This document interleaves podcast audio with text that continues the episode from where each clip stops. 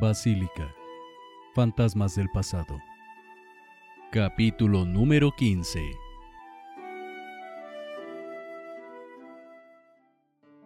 Francisco recibió una mísera paga por toda la semana de arduo trabajo en las caballerizas de Álvaro.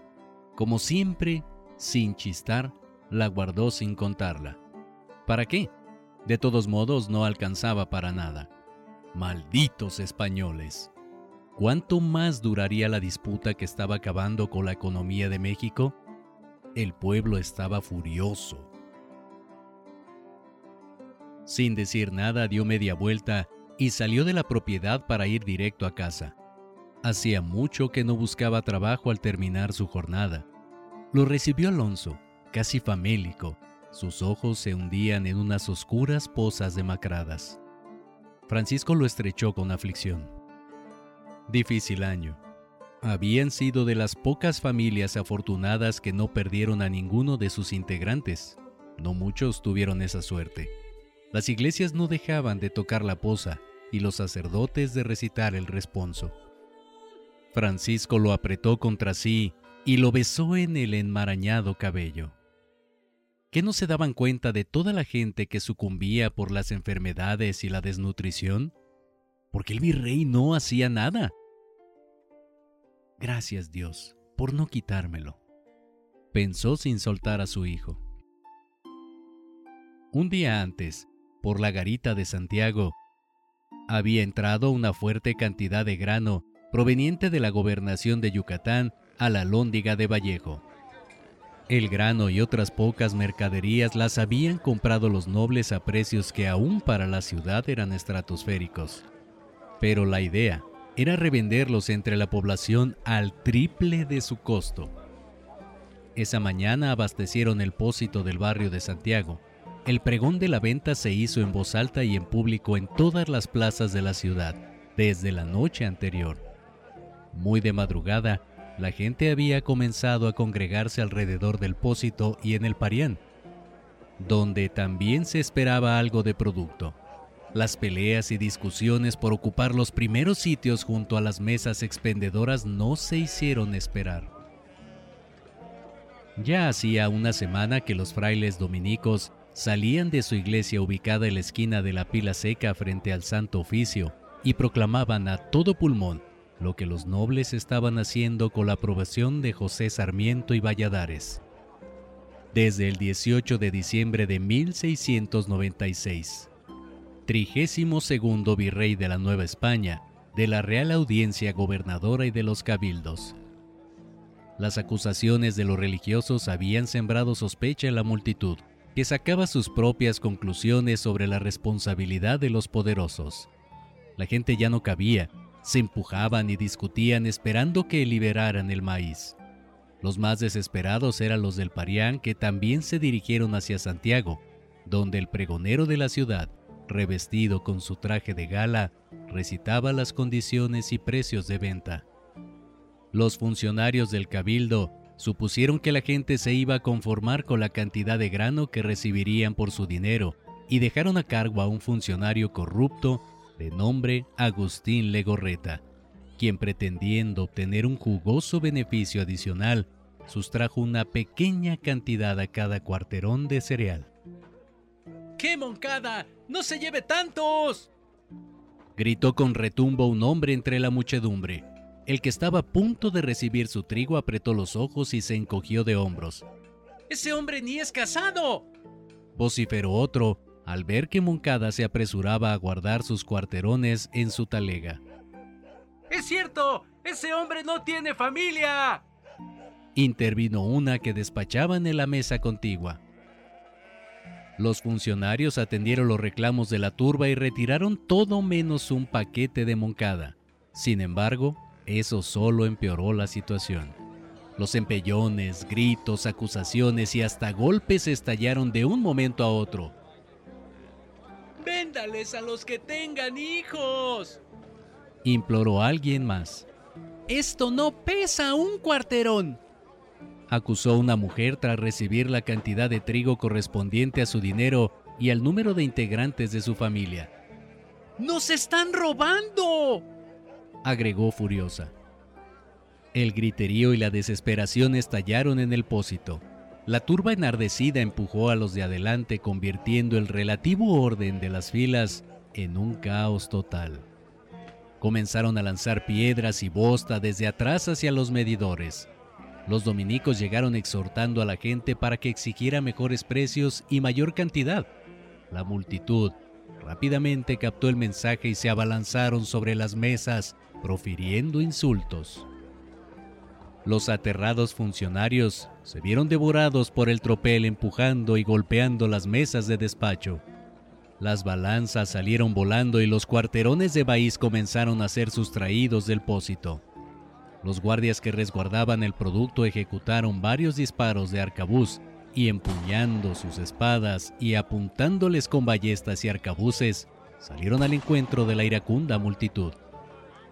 La situación estaba a punto de convertirse en masacre cuando Agustín Legorreta ordenó que alejaran a la gente sin hacer daño. Subieron todo el grano a todas las carretas disponibles y lo custodiaron hasta el palacio del corregidor, donde se consideró que la venta podía efectuarse sin complicaciones. Francisco y Alonso, frustrados por no haber podido comprar aunque fuera un poco de trigo o maíz, se dirigieron hacia el palacete de Álvaro, donde debían concluir todas las tareas que implicaba su trabajo.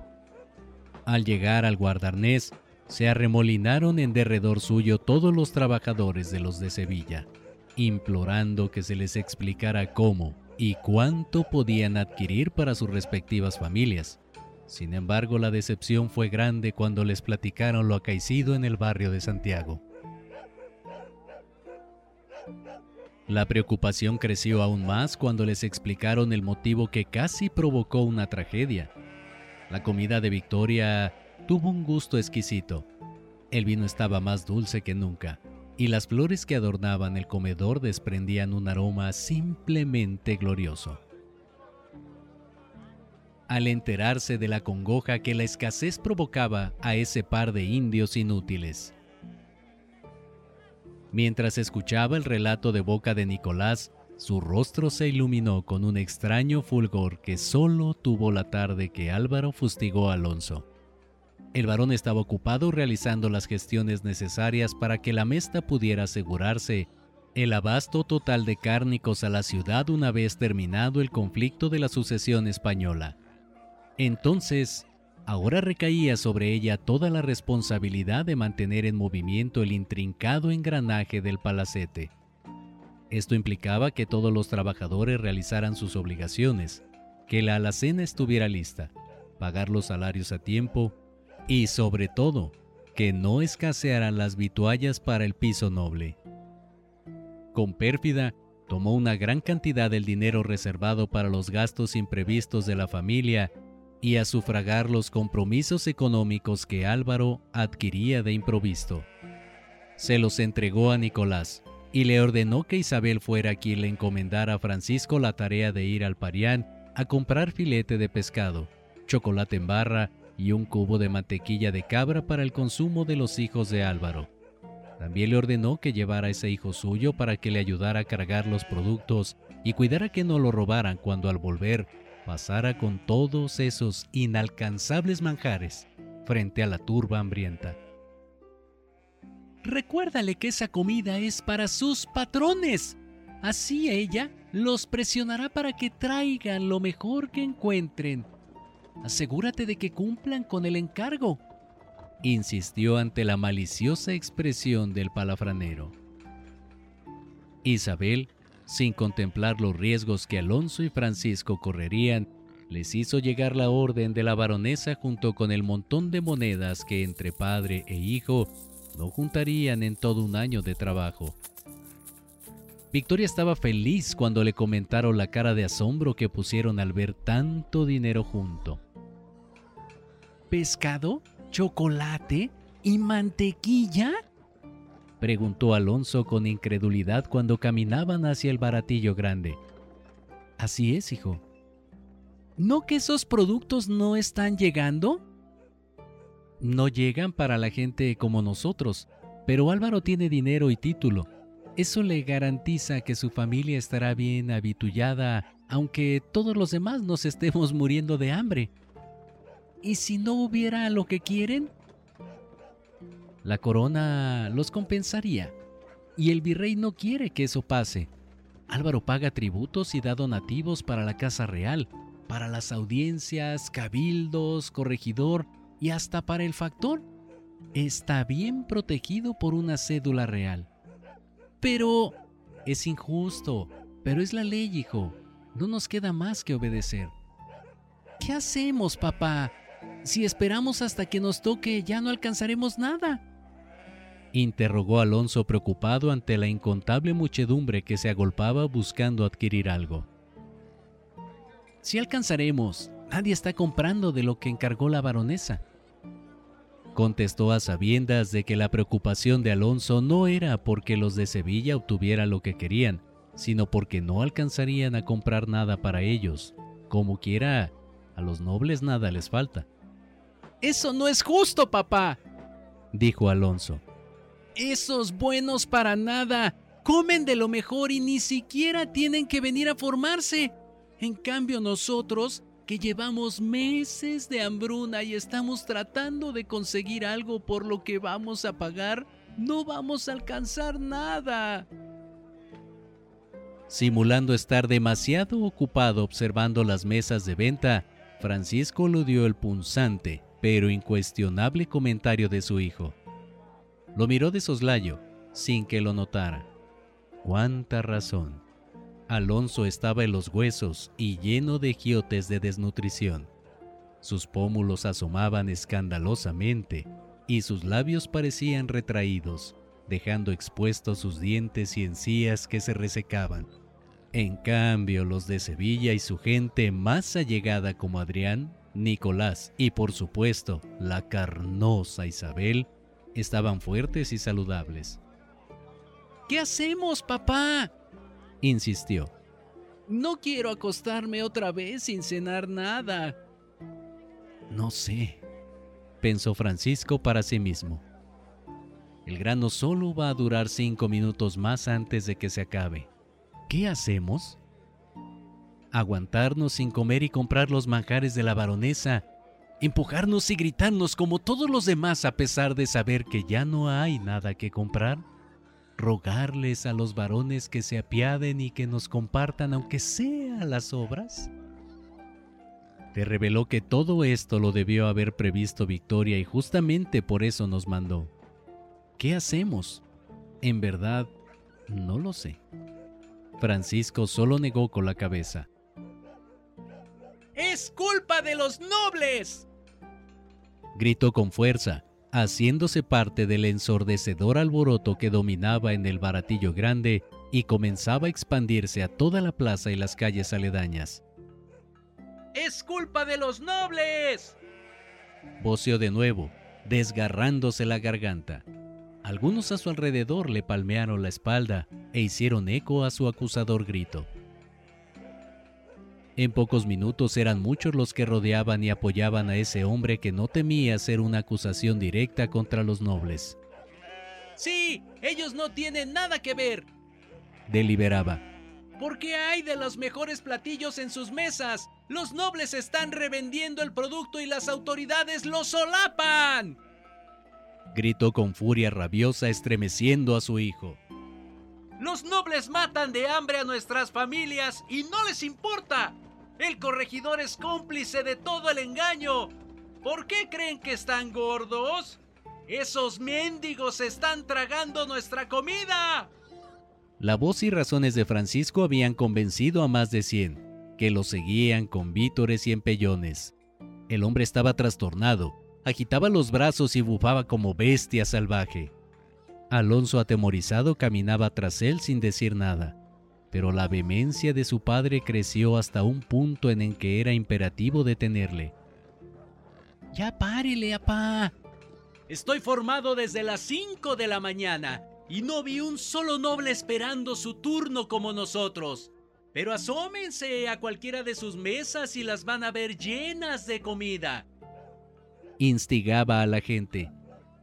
Basta, papá, ya vámonos de aquí. ¿De dónde consiguen los nobles tanto dinero si el comercio está paralizado?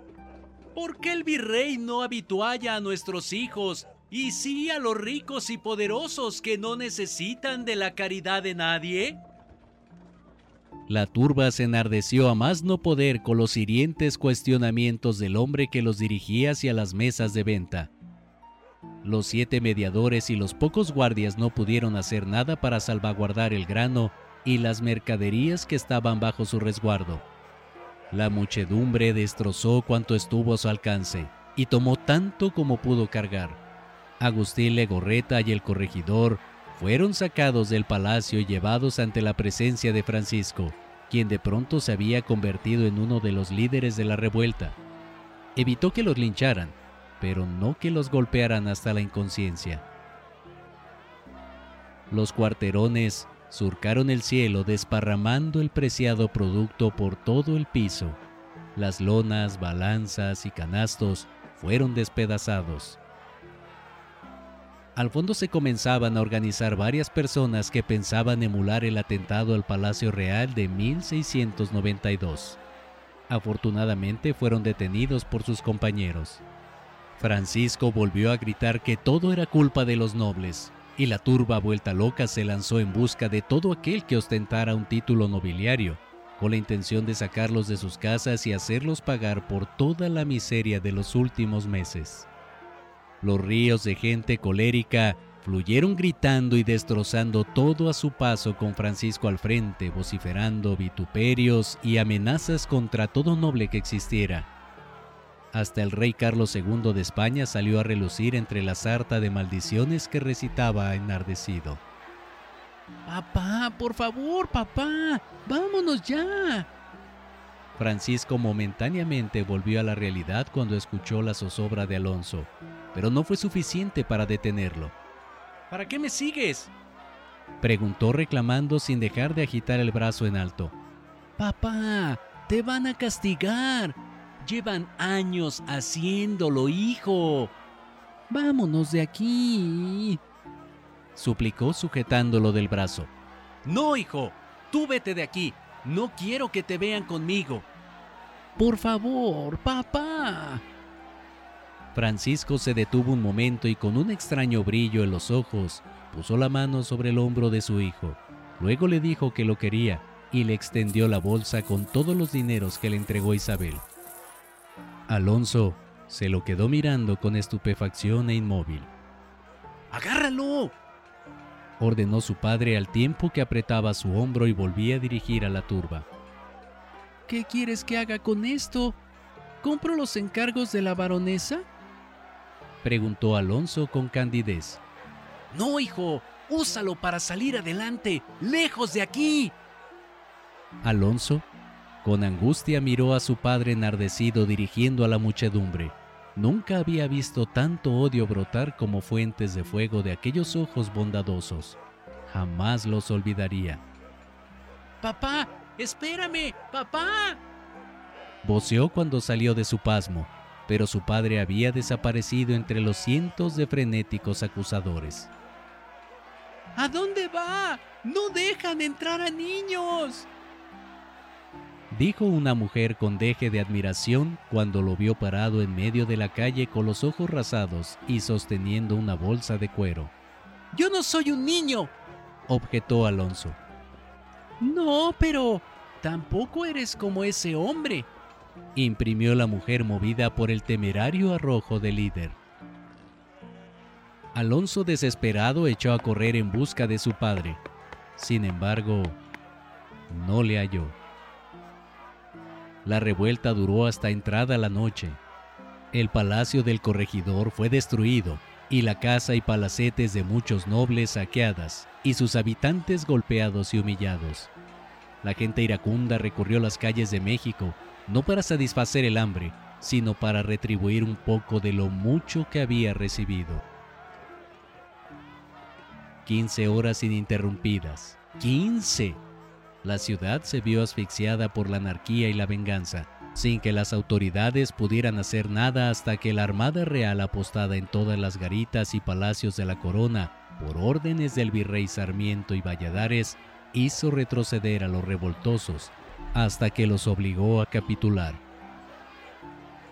Más de 300 hombres fueron enviados a la cárcel perpetua frente a Santo Domingo, donde arrestallo de látigo, asfixia con garrote y dislocación de articulaciones en el potro pagarían con creces por su osadía. A otro tanto le fueron confiscadas todas sus posesiones para que fueran entregadas a los afectados y así resarcir parte de los daños.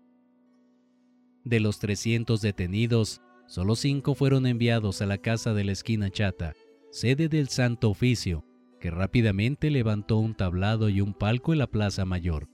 Allí tomaron asiento los jueces del tribunal y de las cortes, los funcionarios del cabildo y tres escribas, todos vestidos de negro con la cruz de Santo Domingo sobre el pecho. Mientras, el pregón anunciaba que iba a tener lugar un juicio sumarísimo. Los balcones se colmaron de gente ansiosa por el acto. Los cinco acusados fueron conducidos en medio de cuchufletas y mofas sobre los lomos de unos burros, pero vueltos hacia el rabo. Se les paseó alrededor de la plaza. Iban vestidos con unas túnicas cortas llamadas San Benito de color verde, pintadas de unas manchas que simulaban fuego, un gran cucurucho en la cabeza y una vela verde en las manos. Los alcaldes transmitieron la decisión de los jueces a los pregoneros que anunciaron que los condenados iban a morir a garrote y que los cuerpos de cuatro permanecerían allí hasta que se pudrieran, para luego incinerarlos en el quemadero que se halla frente a la iglesia del convento de San Diego, Solo el instigador, Francisco Bernal, sería decapitado después de morir y su cuerpo incinerado de inmediato.